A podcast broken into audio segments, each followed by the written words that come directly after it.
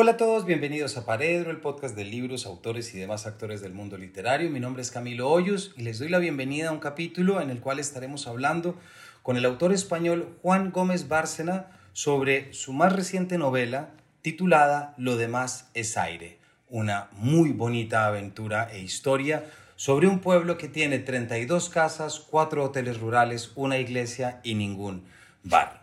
Juan Gómez Bárcena nació en Santander en 1984, es licenciado en Teoría de la Literatura y Literatura Comparada, en Historia y en Filosofía. Es autor de Los que duermen, con el cual obtuvo el premio Tormenta al Mejor Autor Revelación. En 2014 publicó El Cielo de Lima, novela con la que obtuvo el premio Ojo Crítico de Narrativa y el premio Ciudad de Alcalá de Narrativa, y que ha sido traducida al inglés, francés, italiano, alemán, portugués, holandés y griego. Su siguiente novela, Canadá, obtuvo el premio Ciudad de Santander y el premio Cálamo Otra Mirada y resultó primer finalista del premio internacional Tigre Juan. Luego Ni siquiera los muertos en el 2020, que fue finalista del premio al mejor libro del año del Gremio de Libreros de Madrid, con traducción pendiente al inglés y al alemán. Lo demás es aire, publicado por Seix Barral, es su más reciente novela, publicada en mayo de este año. Así que los invitamos a un capítulo que nos llevará a Cantabria, pero sobre todo nos llevará a una reconfiguración de la memoria y a conectar con los muertos y con el tiempo de los muertos de una manera distinta. Así es que sin mayores preámbulos, bienvenidos a este paredro.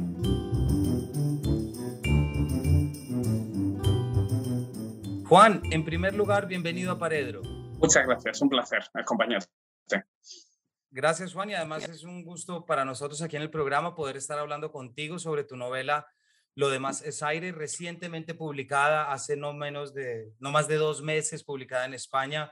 Una novela tan bonita como te comentaba ahorita y además que reconfigura y que invita a reconfigurar la memoria y, los, y la memoria sobre los espacios de una forma tan bonita. Juan, quisiera comenzar preguntándote por lo que me imagino que resulta siendo la primera pregunta de múltiples entrevistas, pero ¿de dónde surge la idea de escribir una novela de 600 páginas que ya sé que tuviste que editar, pero sobre todo sobre un pueblo de 32 casas, cuatro hoteles rurales, una iglesia, ningún bar? Un pueblo que toma menos de dos minutos atravesar en coche, como lo es Toñanes en Cantabria. Bueno, pues como te podrás imaginar, surge sobre todo de una experiencia efectiva, porque es el pueblo en el que, del que procede toda mi familia paterna, el pueblo en el que yo he pasado todos los veranos de mi vida y con el que tengo una relación muy intensa. Y todo eso no me llevó necesariamente a la idea de la escritura de una novela. Mi primer impulso fue realizar bueno, investigaciones históricas y arqueológicas sobre el lugar, porque yo soy historiador y, bueno, desde que era casi un niño, comencé a interesarme, a preguntar a los mayores del pueblo por las diferentes ruinas que se encontraban en el lugar, por cómo se vivía antes, toda una serie de pesquisas que fui realizando, la búsqueda de mi árbol genealógico, investigación de documentos y como te digo, todo ese material en un primer momento simplemente buscaba satisfacer una curiosidad personal. Y mientras tanto yo fui realizando otros libros que tienen pues, temáticas muy diferentes, pero en algún momento comencé a pensar que quizás todo ese material podía convertirse en un libro, un libro en el que iba a intentar fundamentalmente, como decías hace un momento, reconfigurar la memoria eh, reflexionar sobre el paso del tiempo y también reflexionar sobre cómo lo local nos puede servir para hablar del universal. Desde esa convicción abordé el libro, que como dices son 600 páginas para un pueblo en el que no hay ni 100 habitantes, eh, pero que tiene una vocación de mundo. Y, y, digamos que en ese momento es cuando mi experiencia personal se convierte al mismo tiempo en un mecanismo interesante para hablar de la experiencia de los demás. Claro, y ahí está el epígrafe de Alejandro Zambra, al que vamos a ver ahora, pero hay además un tema en la reconfiguración, Juan, del espacio, y que es fundamental el tema del tiempo. Y con esto quisiera, por supuesto, voy a leer un, pedacito de la segunda página. Eso es Toñanes, un camino mejor o peor, pero siempre camino. Un pueblo hecho solamente para eso, para pasar, para que ni los acontecimientos ni las personas se detengan nunca. Y pasan, Pasan los buhoneros, pasan los peones, pasan los peregrinos que vienen a curar una lepra o los remordimientos de un crimen antiguo a Santiago. Pasa un Renault rojo, cuatro reclutas de la compañía de coraceros del capitán Fernando Valverde. los ciclistas de la Vuelta a España en la etapa Santander Lagos de Covadonga, con Perico Delgado a la cabeza. Un oidor de la Chancillería que viene a mediar en una cuestión de lindes. Es la tercera vez que Francisco Gómez de Villegas perderá el mismo pleito. Pero resulta que en estas historias que arrancas, para los oyentes también, pues nos has llevado por el 2021, 1815, 1904, 1645, 2017, 1693, 1992. Señales de temporales en los márgenes. Me intriga, Juan, cómo llegaste a esa estructura, en qué momento dijiste, vamos a meterlo todo, y luego te preguntaré por la inclusión de las fechas, pero esa manera de concatenar en un presente perpetuo, ¿cómo te surge ese reto técnico, pero también creativo? Bueno, ahí había un desafío que en cierto modo eh, estuvo siempre como motor del libro. Yo no quería hacer la típica novela de saga familiar, no tengo nada en contra de ese formato, pero no me interesaba. No me interesaba mostrar una historia continua, cronológica, sino reflexionar sobre otras maneras de presentar el tiempo. Formas que me sirvieran para comparar épocas, y para establecer discursos, porque muchas veces sucede que al ver la historia de manera lineal no nos damos cuenta de muchísimos ecos y repeticiones que se dan en diferentes épocas. Y digamos que eh, en cierto modo estuve muy impulsado por ese sentimiento que tenemos muchas veces, no solo los historiadores, pero fundamentalmente los historiadores cuando tomamos en nuestras manos un, un objeto arqueológico y de pronto casi podemos ver todas las fases que ha vivido ese objeto. ¿no? Vemos qué sé yo, al hombre prehistórico que talló esa piedra y vemos a quién la perdió y vemos a quién la encontró 5.000 años después y vemos al niño que la confundió con una piedra corriente y la tiró. Vemos todo eso simultáneamente o, de alguna manera sentimos curiosidad por ver todos esos momentos y yo lo que, le quería presentar al lector era el tiempo de manera simultánea. Eh, de tal manera que estuviéramos todo el rato estableciendo relaciones entre el pasado y, el presente y entre los diferentes pasados. Eh, fue un reto muy difícil que en varios momentos me llevó a detenerme en la escritura de la novela porque no veía el modo, digamos, limpio de mostrarle toda esta información al lector. No quería crear un texto confuso, quería que fuera un texto muy claro, pero que al mismo tiempo hiciera eso tan difícil que es mostrar todos los tiempos encadenados y, eh, digamos, un narrador que pudiera volar eh, al, presente y, a los diferentes pasados la inclusión de fechas, de la que como me dices hablaremos luego, pues me ayudó a esto. Y solo cuando vi claro este proceso me, me animé a lanzarme a la escritura de la novela. Y hay algo ahí, Juan, que también es sorprendente y es que al, cuando dices que no es una saga familiar, no es, no es un conflicto que se desarrolle desde la página 1 y encuentra su resolución en la 560. No hay un personaje, bueno, está el niño de los dinosaurios, que también ahorita vamos a llegar, pero digamos que ese forma, es un personaje más en el que uno va descubriendo en la medida que va llegando hay una serie como entretejes las historias, es muy, es muy poético por un lado, pero me imagino que también te debió haber supuesto un reto muy grande porque si hay algo muy bello en tu novela es que estamos en un collage de historias eh, interconectadas por el tiempo que tú conectas a veces temáticamente o por ciertos elementos pero en realidad lo que estamos haciendo es prácticamente atravesando una galería de historias del pasado que nos conectan en ese presente perpetuo. Sí, ese formato era el que me interesaba más, eh, el de collage, como dices, ¿no? Poder establecer a través de un montaje rápido que, en el que me basé mucho en el montaje cinematográfico, eh, esos recursos que tiene el cine para permitirnos volar eh, a menudo mucho más rápidamente que la literatura. Y, digamos que organizar todo ese material fue lo más difícil porque yo quería contar muchas historias, pero que todas estuvieran ligadas a través del espacio y a través de ciertas relaciones familiares. Y mm, digamos que no me interesaba que una historia tuviera prioridad sobre otras. Por supuesto que hay algunas historias a las que dedicas un poco más de tiempo, historias que también, por, ya sea por eh, por eh, mi propia labor o por el interés particular del lector, que se te quedan un poco más que otras, pero me interesaba que ninguna tuviera una gran prioridad y que al mismo tiempo no fuera un libro de relatos.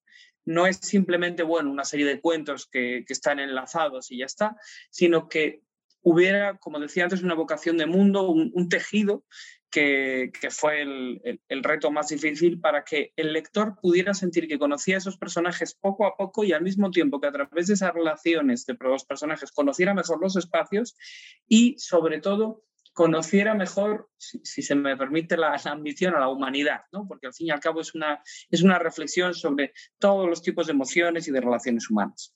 Exactamente, y ahí hay un tema geológico, Juan, que también me parece muy importante. Ahorita ya tengo aquí seleccionada la cita de la Amonite y un párrafo muy bonito sobre cómo narrar cuando el tiempo no existe.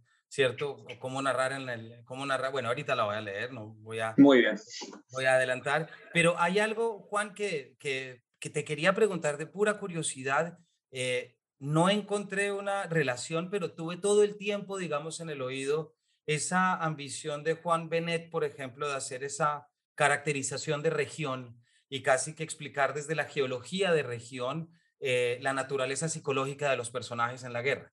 ¿cierto? Y es esos momentos en que se va hasta lo cretácico, etcétera, etcétera. ¿Hubo algo así en el que tú pensaste también en el que los personajes de Toñanes se pueden explicar desde la historia longeva de su propia geología? No tenía a Benet especialmente en la cabeza, aunque lo he leído y, y, sin duda fue uno de los libros a los que más di vueltas a la hora de configurar mi imaginario ¿no? y el de la novela, pero sí creo que hay una relación muy fuerte con la geología y con los espacios más físicos, con la propia mineralidad de un territorio, que afecta a la personalidad, que afecta al modo de vida de un lugar, que me interesaba recoger construir de alguna manera todo ese registro físico y fósil, en este caso, que de alguna manera constituye el suelo de los personajes de mi novela, y sobre todo partir de un, de un hecho casi, casi accidental, y es que en algún momento, bueno, yo eh, eh, durante toda mi vida he encontrado fósiles en ese, en Toñanes, en ese lugar, eh, amonites de diferentes tamaños, también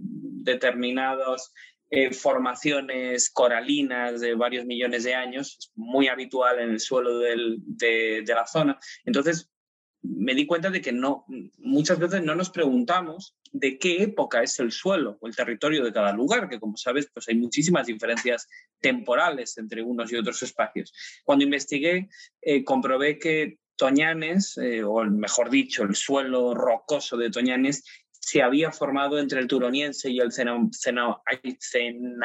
no, a ver, cenomaniense, que complicado de pronunciar, que son eh, ambos periodos del Cretácico, lo cual explicaba la presencia de fósiles cretácicos. Entonces me interesó que también hubiera una pequeña parte en la que se intentara narrar esa formación rocosa y me di cuenta de que hay muy pocos libros que se proponen escribir sin el lenguaje de las fábulas, porque si es con un lenguaje de fábulas a veces sí lo encontramos, narrar sucesos en los que no existe lo humano. Es decir, intentar mirar cómo pudo ser esa formación, pero al mismo tiempo, claro, un lugar en el que no hay propósitos humanos, en el que eh, no hay más que el simple transcurrir del tiempo, las formaciones, podemos decir, eh, inmensas de tiempo en las que un animal se va transformando en fósil. Entonces, uno de los capítulos, como decías, está dedicado a eso y al mismo tiempo los fósiles, como sabes, tienen una pequeña presencia en el libro porque aparecen y reaparecen en varios momentos encontrados por personajes que ya sí son humanos. Y además eso, pues no vamos a decirlo todo para dejarlo para los oyentes, pero es muy bella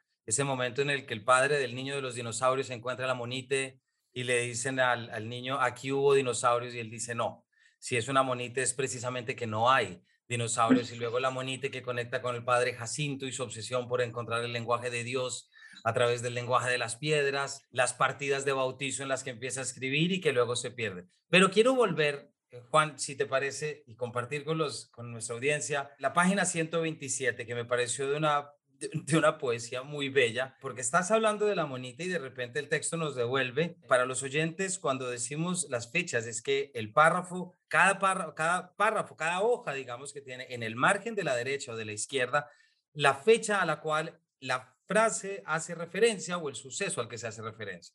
Entonces aparecen las amonites en un momento y luego volvemos nos vamos al año 90 millones 293 mil 193. Lo que viene después no puede describirse porque sucede en la oscuridad, porque no hace ruido, porque no tiene testigos. Lo mejor que puede decirse es que fórmulas orgánicas que no me atrevo ahorita a rescatar, me perdonarás Juan, mi, mi, mi química colegial, pero tenemos calcio, bueno, toda la secuencia propiamente de moléculas. O tal vez ponerle un nombre, proceso de carbonatación, con la esperanza de que ese nombre baste. No basta. Nada tan difícil como imaginar ese tiempo que nadie ha visto, que solo la química o la geología sospechan. una magnitud que no puede expresarse en el lenguaje de la carne perecedera, sino en el lenguaje de los números, las abstracciones, las pesadillas. ¿Cómo hablar de un proceso que dura 92 millones de años? Esto me parece alucinante, Juan. Muchas gracias. Fue, un, capítulo muy complicado este en el, eh, y de hecho lo, retomé varias veces, cómo, cómo describir todos esos procesos y que al mismo tiempo transcurren en la oscuridad, en una serie de sedimentos rocosos, no está sucediendo nada y al mismo tiempo está sucediendo un proceso químico que yo tampoco me atrevería a leer, si te sirve de, consuelo, pero que investigué y ese es el proceso de carbonatación.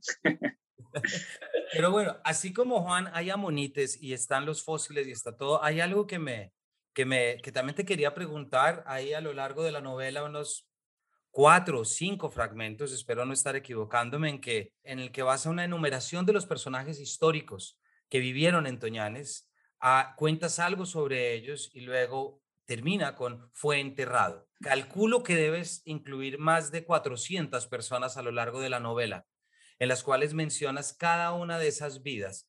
Ahí hay algo muy poético y muy bonito de reconectarnos con las vidas pasadas, como tú dices, de encontrar en lo pequeño también unas posibilidades de apertura, pero también es encontrar en esas vidas que me intriga mucho saber cómo llegaste a ellas, ya sea por la invitación del alcalde de Toñanes que te invitó a revisar el registro, el archivo, pero ¿por qué no nos cuentas un poquito de esas voces y esas y esa multitud de, personajes que habitaron Toñanes y que están en tu novela? Esa multitud surge de los libros parroquiales, del libro de muertos, que fue siempre el que más me interesó en el proceso de redacción de la novela y en el proceso de investigación, eh, porque a partir de 1626, en el caso de Toñanes, y en general en algún momento de los siglos XVI y XVII en cada pueblo, comienzan a recibirse disposiciones, los sacerdotes las reciben, de que deben tomar nota, dejar constancia de todos los sacramentos impartidos.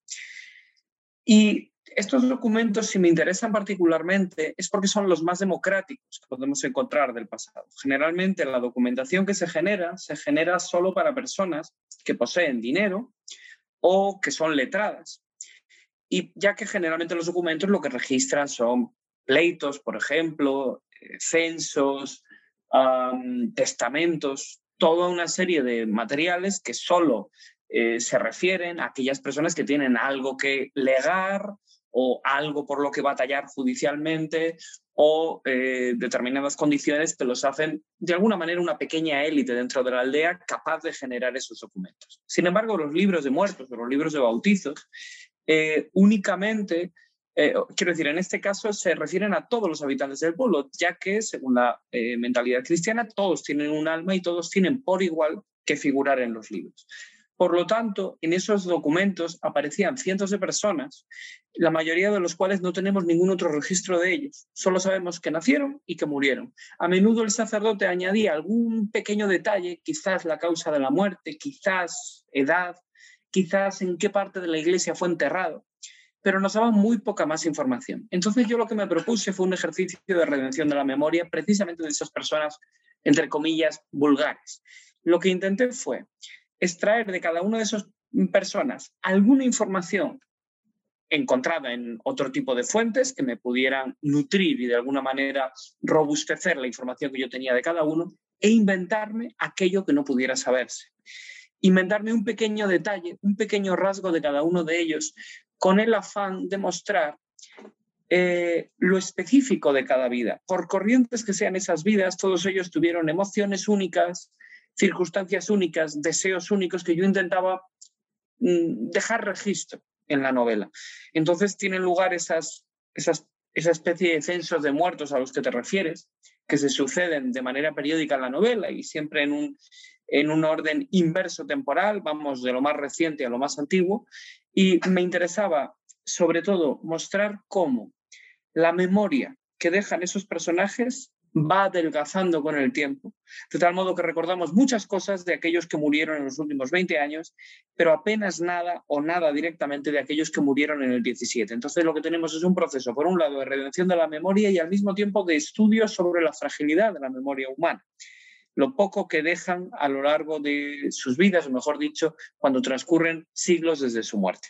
Y además es que escucharte, Juan, el día de hoy se está entregando en Colombia el informe de la Comisión de la Verdad. Y, es un tema en el que mm, yo tuve una experiencia cuando leía esos censos de muertos que acabas de llamar, en los que uno encuentra las vidas naturales de las personas con sus muertes naturales o sus muertes impostadas o sus muertes buscadas.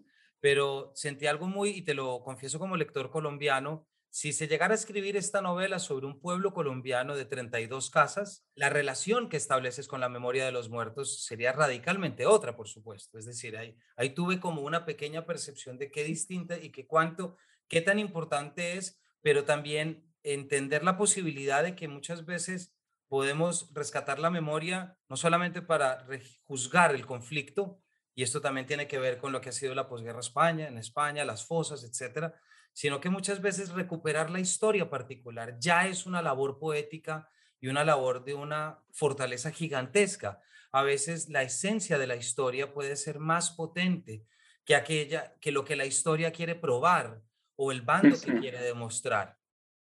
Totalmente de acuerdo. Creo que la literatura puede y, en ocasiones debe asumir esa labor política que mencionabas. Yo creo que es importante, ¿no? Ese rescate de la, de la memoria y también mostrar aquellas huellas inadvertidas que dejan los conflictos, pero también, como dices, para mí hay una mirada que es más existencial y que tiene que ver con el rescate de cualquier tragedia. Por supuesto, se habla de los muertos de la guerra civil, como sabes, y de hecho hay un, hay un capítulo dedicado a ello, dado que eh, a pesar de que la gente quiera olvidar, en realidad en mi pueblo y alrededores murió mucha gente de manera violenta o murió recluida eh, en el contexto de la guerra civil. Pero también hay otras muchas tragedias. ¿Quién recuerda hoy la epidemia de 1804-1805 en la que murieron cientos de miles de personas? Es una epidemia que no ha dejado ninguna huella en la, documentación, más allá de, bueno, en la documentación sí, no la ha dejado, digamos, en, las investigaciones posteriores.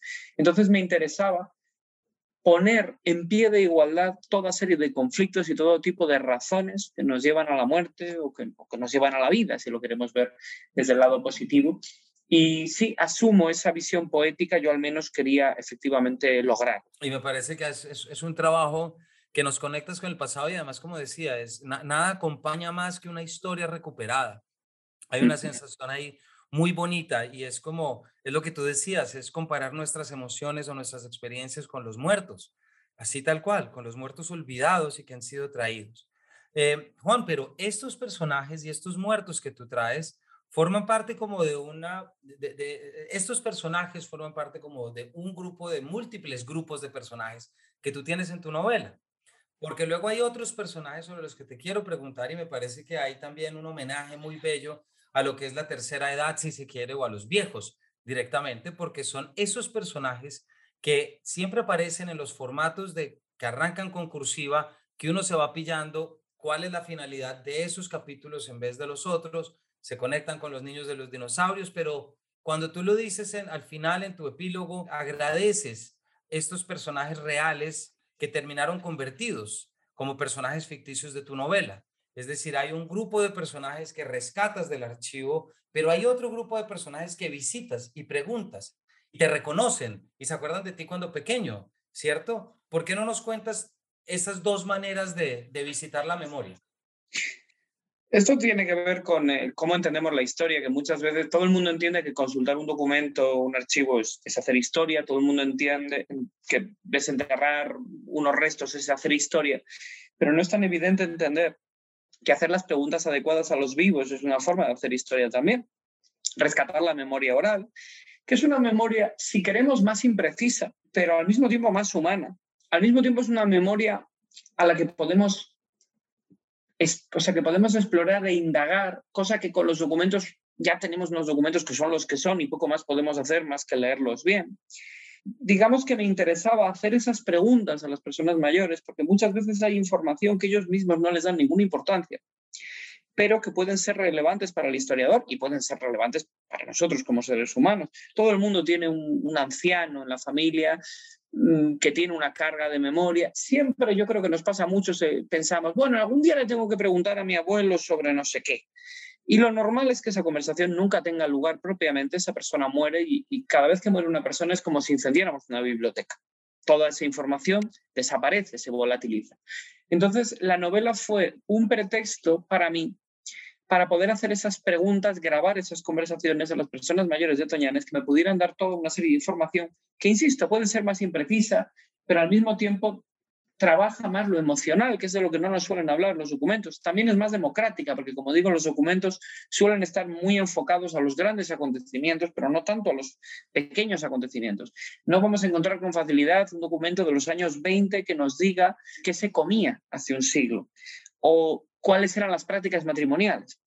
Eh, sin embargo, preguntar a esas personas que, todavía vivieron esa época nos puede dar una información vital. Y yo es lo que intenté en la novela, que como sabes, trabaja muchos tipos de capítulos y uno de ellos efectivamente son esas entrevistas que acaban teniendo una conexión narrativa con el resto de la novela, pero que para mí eran vitales para mm, mostrar ese pasado más reciente dentro de los diferentes estratos temporales que indago en la novela. Hay, un tema, Juan, que, viene constantemente y casi que uno empieza a sentir el olor. Y te lo quiero preguntar también para que la audiencia entienda lo que son las vacas en Cantabria y lo que son lo que es la cultura de las vacas, porque me parece que cuando tú visitas esta memoria, por supuesto también hay algo que, que es inevitable, que es también mostrar el cambio del tiempo. ¿verdad? Y hay muchos personajes que al final dicen, es que ya nadie, ya nadie tiene vacas. Otros decían, por fortuna no teníamos vacas y otros decíamos, lo único que teníamos eran vacas. Eh, hay algo también que se mueve entre el agro, se mueve también entre el desarrollo y entre los sucesos. ¿Por qué no nos cuentas un poquito? Eso es un elemento como tan animal como ese y sobre todo que puede generar tanta recordación y tanta sensorialidad dentro de un espacio narrativo. Efectivamente, pueblos como el mío, como Toñanes, eh, giraban en torno a la ganadería y en concreto a la ganadería de la vaca, que, digamos marcaba incluso el ciclo estacional, porque las vacas pasaban un tiempo en el pueblo, otro tiempo se iban a los pastos en las alturas de, Cantabria, guiados por, por pastores. De alguna manera, las vacas eran la medida de la riqueza y todo giraba en torno al animal, eh, a la producción de leche, de quesos y de carne. Y es uno de los elementos que mejor nos sirven para mostrar ese paso del tiempo, esa muerte de las formas de vida tradicionales que está teniendo lugar, yo diría que en todo el mundo, pero muy especialmente en Cantabria, que por diferentes razones ha ido poco a poco o incluso rápidamente perdiendo, digamos, eh, papel la economía agraria o la economía ganadera. Entonces, es algo de lo que me hablaban mucho los entrevistados. Cómo eran las cosas antes, qué importante era la hierba, qué importante era la tierra, qué importante eran las vacas y cómo ahora esas tierras ya no las quiere nadie. Son más bien una molestia que hay que segar. Esas vacas son para muchos una medida de pobreza, de atraso, para otros no, para otros es una forma de conectarse con las formas de vida tradicionales. Y me parece importante que la novela se publicara ahora porque todavía tenemos gente que recuerda ese pasado, pero dentro de 30 años quizás ya no quede nadie que se haya dedicado, 30 o incluso menos, dentro de 15 años quizás no quede nadie que se haya dedicado a la vaca eh, según las formas de vida tradicionales. Si tenemos algunos que tienen grandes estabulaciones con veterinario, con máquinas lecheras automáticas, toda una serie de procesos ya automatizados, pero ya probablemente no tendremos nadie que nos pueda decir cómo era el trabajo con las vacas cuando no existía toda esa maquinaria. Claro. Fíjate, leo en la página 234. Toñanes ya te digo que dio mucho cambio. Era todo de vacas y ahora fíjate. Empezaron por quitar la leche. Dejabas de producir y te pagaban por eso. Nos daban una cantidad de dinero todos los años por no producir. Tú eso lo entiendes. Teníamos un tope de dinero según la leche que habíamos vendido de antes, porque nos habían controlado. ¿Sabes? Porque entonces, es decir, de allí sale todo un sistema, toda una manera de conectar con ese pasado. Y cuando empiezas a conectar con ese pasado, con ese formato de capítulo, uno se empieza a pillar esa por el reconocimiento que tienen las personas entrevistadas por quien les está preguntando y uno dice, este personaje que está aquí pidiendo esta información, ya vamos viendo quién es, ¿cierto? Y lo vamos conectando y está. ¿A qué voy? Voy al epígrafe precisamente como mencionábamos hace un rato eh, de Alejandro Zambra, que tú tienes y que es así. Sabía poco, pero al menos sabía eso que nadie habla por los demás, que aunque queramos contar historias ajenas, terminamos siempre contando la historia propia. Y me refiero al momento, eh, no al momento, Juan, pero me refiero a esa constante en el que también está tu familia.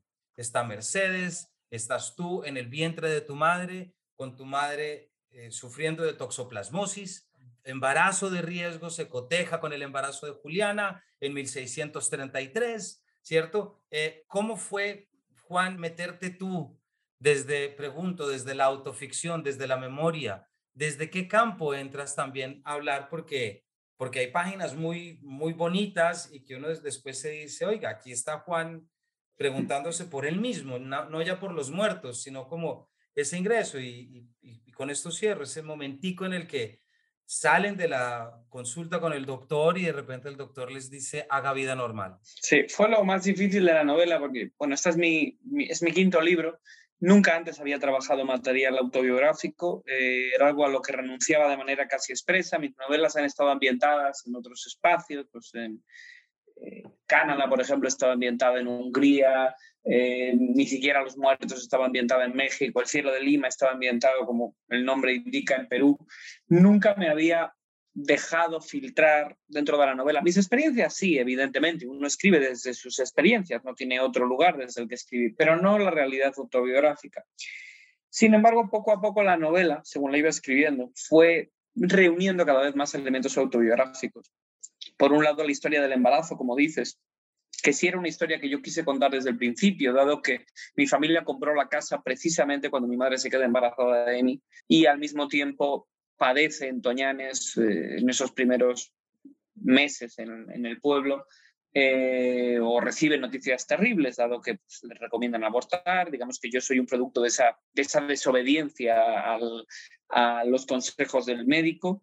Y em, esa historia sabía que quería que estuviera. Ya el momento en el que yo, como ser ya bípedo, que no está dentro del vientre de mi madre, sino que hace sus propias, eh, emprende sus investigaciones y vive su vida, no tenía pensado narrarlo, pero después de resistirme mucho tiempo, acabé dándome cuenta de que era un personaje que tenía que estar, porque como bien dices, conecta muy bien con las entrevistas, les da, les da un sentido, y al mismo tiempo me parecía importante que si yo le había pedido a los habitantes de Toñanes que se desnudaran para mí, eh, contando sus experiencias, no tenía ningún sentido que yo al mismo tiempo no hiciera el ejercicio paralelo y me desnudara para ellos y para el lector. Eh, es verdad que no me interesaba que mi historia autobiográfica tuviera absolutamente ningún privilegio sobre los demás. Es solo una historia más una de las historias más largas, si se quiere, pero a lo mejor ni siquiera la más larga. Y, pero sí me parecía que era un gozne importante para dar sentido, para dar coherencia a todo el edificio de la novela. Son unas páginas muy, muy bonitas y además porque uno, hay algo muy mágico, porque estás conectando a, la voz narrativa que está detrás de todo esto, se está poniendo en, esa misma, en ese mismo tejido. Es decir, hay, hay una generación, hay una creación, estar desde el momento en el que cuando nace el narrador, digamos que tiene un punto. Habíamos dicho hace un rato que íbamos a hablar de la, de la inclusión sobre las fechas, Juan. Me intriga mucho preguntarte en qué momento decidiste hacer que esas fechas fueran visibles. Y te voy a preguntar por qué. Porque, a ver, ¿qué opinas de esta idea que se me ocurrió? Pero tuve la impresión leyendo tu novela y que es que si uno quita las fechas de los lados, sencillamente se olvida de ellas, está un poco enfrentándose a esas novelas de los 60 del lenguaje, de un larguísimo, una exigencia muy grande para el lector. Todos hemos tenido que leer esas novelas, ¿cierto? Que tienes que tener cuatro colores y cada color lo vas señalando. Pienso el inicio, por ejemplo, de, es más vieja de los 60, pero es uno que, que está allí, el inicio del sonido y la furia de Faulkner, y luego muchas otras, digamos, que tienen esos temas. Me pareció delicioso encontrar la fecha, porque digo, el esfuerzo se concentra en disfrutar la historia y ver cómo se coteja, más que ese reto de me voy a pillar todo como lector y soy un lector que no deja pasar nada. ¿Por qué no nos cuentas un poco en qué momento decides ponerlas y si los piensas como una guía, como una ayuda, como un poco esa herramienta. Me parece muy interesante lo que dices, yo lo veo igual, ¿no? Yo quería hacer una novela compleja porque la vida es compleja, pero al mismo tiempo sencilla hasta donde fuera posible para poder ser disfrutada y leída. No me interesaba que el lector se quemara las pestañas intentando descifrar de qué le estaba hablando en cada momento, pero sí me interesaba que hubiera esa, ese carácter rápido, instantáneo, furtivo, en el que el narrador va saltando todo el rato de una época a otra, dando las mayores herramientas posibles al lector para, sin defraudar la experiencia, permitirle entender qué es lo que estaba sucediendo. Entonces, se me ocurrió muy pronto incluir las fechas en los márgenes. La idea me la dieron los propios libros parroquiales, porque los sacerdotes apuntaban en los márgenes las fechas. Y de hecho es una bendición para nosotros, porque muchas de esas hojas se han conservado mezcladas y rotas y llenas de, correcciones. De tal modo que al tener las fechas en los márgenes, nosotros los historiadores lo podemos ordenar con facilidad, a pesar de la caligrafía endiablada que tienen los sacerdotes. Entonces se me ocurrió que yo pudiera usar ese mismo recurso de las fechas en el margen para darle al lector una orientación. No es sino es una orientación. Y además de ser una orientación, es un mecanismo, podríamos decir, un mecanismo simplificador que sobre todo me permite asumir riesgos que no habría asumido si no estuvieran las fechas. Digamos que si yo hubiera tenido que ayudar al lector a situar cada uno de los acontecimientos que ocurren en la novela sin usar fechas, me habría visto obligado a contextualizar más cada salto de tiempo. Así que esos capítulos en los que estamos en 20 fechas en una sola página habrían sido necesariamente imposibles, porque yo habría tenido que construir, bueno, dar algunos detalles eh, de ropa o de gastronomía o de cualquier tipo de detalle que sirviera para que el lector dijera, anda, esto debe de ser hacia el siglo XVI, ah, esto debe de ser hacia el siglo XX. Al poner las fechas en los márgenes, me he permitido mucha más libertad. Yo iba saltando y digo, bueno, yo puedo de repente saltar hace 90 millones de años y si de repente describo una piedra, el lector entiende que es una piedra de hace 90 millones de años. No está dudando si es una piedra que tiene el personaje en la mano o una piedra de hace tres siglos. No, es una piedra que estamos viendo ahora en este momento. Si vemos a alguien encendiendo un fuego eh, y pone al lado 18.500, eh, antes de Cristo, sabemos que no es un cazador encendiendo un fuego en el siglo XX, sabemos que es un hombre prehistórico que está encendiendo ese fuego. Entonces yo lo visualicé como una herramienta orientativa que el lector puede muy bien saltarse. De hecho, yo creo que la experiencia que yo tendría como lector, aunque me es muy difícil decir esto, porque yo no puedo leer mi propio libro, ya lo he escrito y leerlo no es sino releerlo, pero sí, creo que la experiencia que yo escogería es renunciar en muchos casos a fijarme en las fechas y solo fijarme en ellas en aquellos momentos en los que me salte la duda. Uy, ¿qué ha pasado aquí? Ah, claro, 1600, bien, me queda claro, sigo. Entonces es un mecanismo de apoyo, pero solo un mecanismo de apoyo. Es tal como lo dices, uno como en el desarrollo del lector, uno dice, hay que saber muy bien dónde invertir, la, la atención, dónde invertir el trabajo, porque todos hemos tenido trabajos con ese tipo de novelas que al final uno dice, uy, si valía la pena o más bien, o más bien están mostrando que son muy inteligentes, ¿no?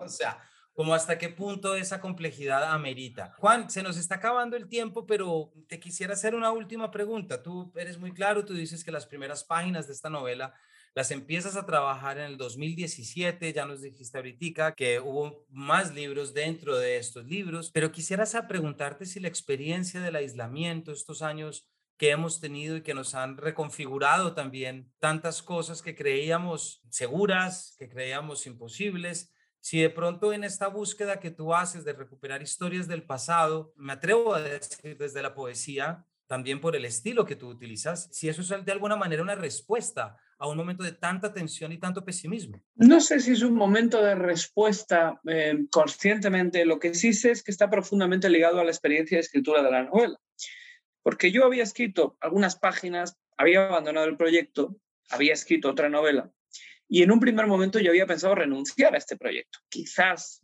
años después retomarlo, pero yo era algo que tenía en el cajón y que no, al, al que no le prestaba demasiada atención. Y porque no veía la manera de resolverlo. Y me sucedió que mi novela anterior, Ni siquiera Los Muertos, se publicó en marzo de 2020. Es decir, justo en el momento en el que en España comenzaba el confinamiento. Sucedió que me vi obligado a suspender toda la gira de promoción de mi libro anterior, que me vi confrontado a una sensación de, nihilismo y de tristeza, porque claro, el trabajo que uno invierte en una novela, como sabes, es, enorme y los libros tienen un pequeño periodo para funcionar o no funcionar y rápidamente llegan novedades y esos libros se meten en cajas y se devuelven a la editorial o al almacén.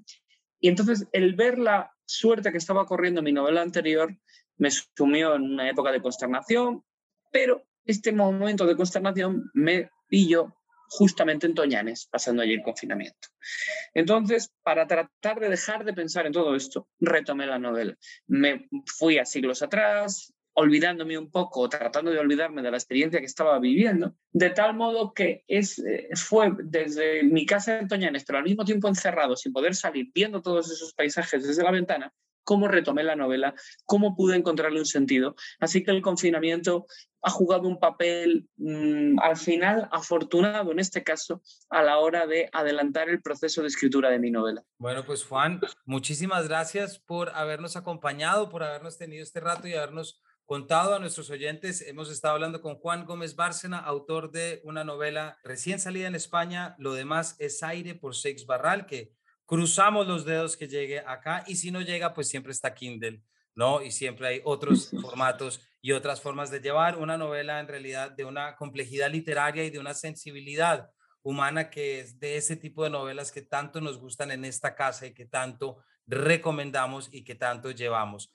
Juan, gracias por habernos acompañado, gracias por habernos contado. Gracias a ti por la invitación, lo he pasado muy bien, así que gracias. Y ojalá te podamos tener por aquí en Bogotá o en América Latina, por favor, presentando esto y conociéndonos. A todos ustedes, muchísimas gracias por habernos acompañado. Nos vemos en una próxima edición de este Paredro.